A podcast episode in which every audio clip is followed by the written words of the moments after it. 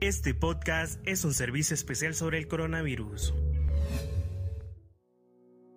Hola, ¿qué tal? Les saluda Yesiarita. Este podcast es un espacio de la Universidad Nacional Autónoma de Honduras para informar y educar a la población hondureña sobre el COVID-19, o mundialmente reconocido como coronavirus. Es importante que sigamos todas las recomendaciones difundidas por los organismos de salud y que evitemos salir de nuestras casas, principalmente cuando los expertos de la máxima casa de estudios han planteado tres posibles escenarios de la propagación y contagio del COVID-19 en el país. Jorge Calderón nos detalla la información. Los expertos proyectaron que para el 30 de abril pueden haber más de 16.000 casos de COVID-19 y que en el peor de los escenarios el contagio sería de 3 millones de personas para mediados de junio. De igual forma, el reconocido investigador, el doctor Marco Tulio Medina, plantea tres distintos escenarios. Escuchemos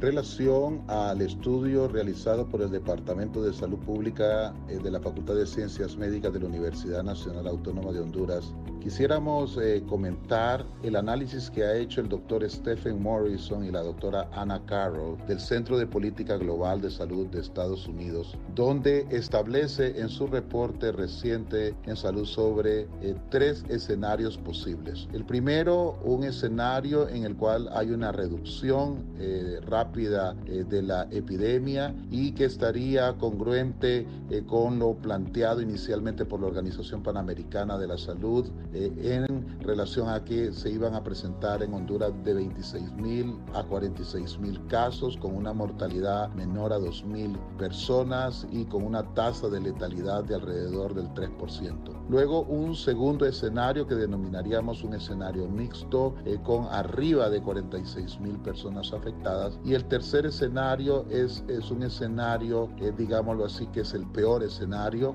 eh, en el que eh, se pudiera plantear que es el escenario que está analizando la Facultad de Ciencias Médicas a través de su Departamento de Salud Pública. Creemos de que si no se toman las medidas de aislamiento social, este tercer escenario sería el que estaría a digamos, afectando a la población hondureña, eh, pero debemos de seguir trabajando, dado que estos son pronósticos y como sabemos muy bien, un pronóstico eh, puede variar, de tal manera de que eh, no bajemos las, los brazos y seguimos hacia adelante luchando contra esta epidemia del COVID-19.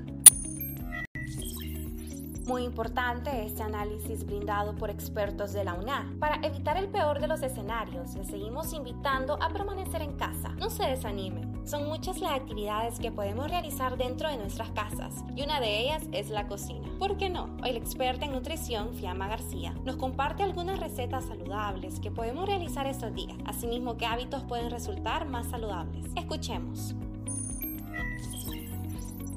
Durante la actual epidemia por coronavirus es importante mantener una alimentación saludable que incluye alimentos de todos los grupos, dentro de los cuales se encuentran las frutas y verduras que por su aporte de vitaminas, minerales y fibra ayudan a tener una buena salud y evitar enfermedades. Antes de empezar con algunos ejemplos sobre la forma de consumir frutas y verduras, es importante considerar algunos puntos, como que de preferencia comprar frutas de temporada porque se encuentran en mayor cantidad a mejor precio, siempre recordar lavar bien las frutas y verduras, estar pendiente de cuáles se compran primero para que no se vayan a arruinar por no consumirlos a tiempo. De preferencia consumir las frutas con cáscara en la medida de lo posible para mayor aporte de fibra y que cada fruta y verdura posee diferente cantidad de vitaminas y minerales, por lo que para garantizar un consumo suficiente de estos nutrientes es mejor variarlos según diferentes colores. Es una buena guía para hacerlo. Algunos ejemplos para población saludable de cómo pueden ser consumidos tenemos. En el desayuno, a los medios tradicionales le pueden agregar banano o fresa. Hacer mermelada de piño de naranja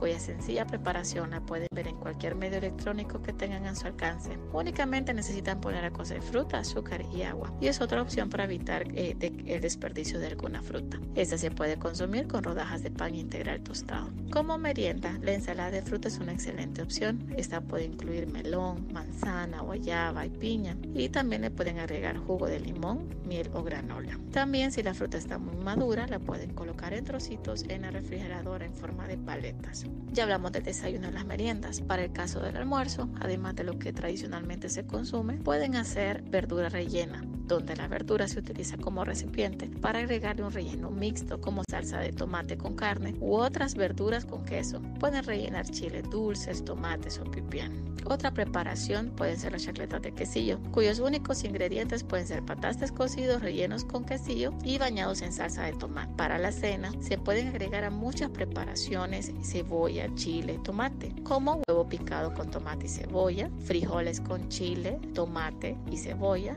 o bien habichuelas enhuevadas. Otra deliciosa preparación para las verduras es el encurtido. Colocan vinagre, cebolla, zanahoria, chile jalapeño y brócoli, sal eh, y pimienta al gusto. También hay preparaciones un poco más elaboradas, como crema de brócoli, sopa de verduras, arroz con verduras, que pueden leer en medios electrónicos a su alcance.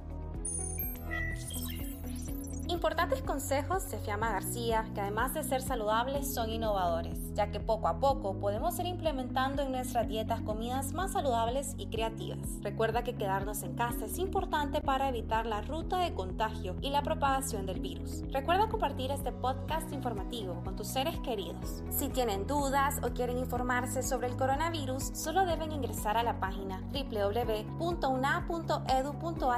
pleca coronavirus, donde pueden descargar este y otros materiales. Se despide Yeserita, hasta la próxima.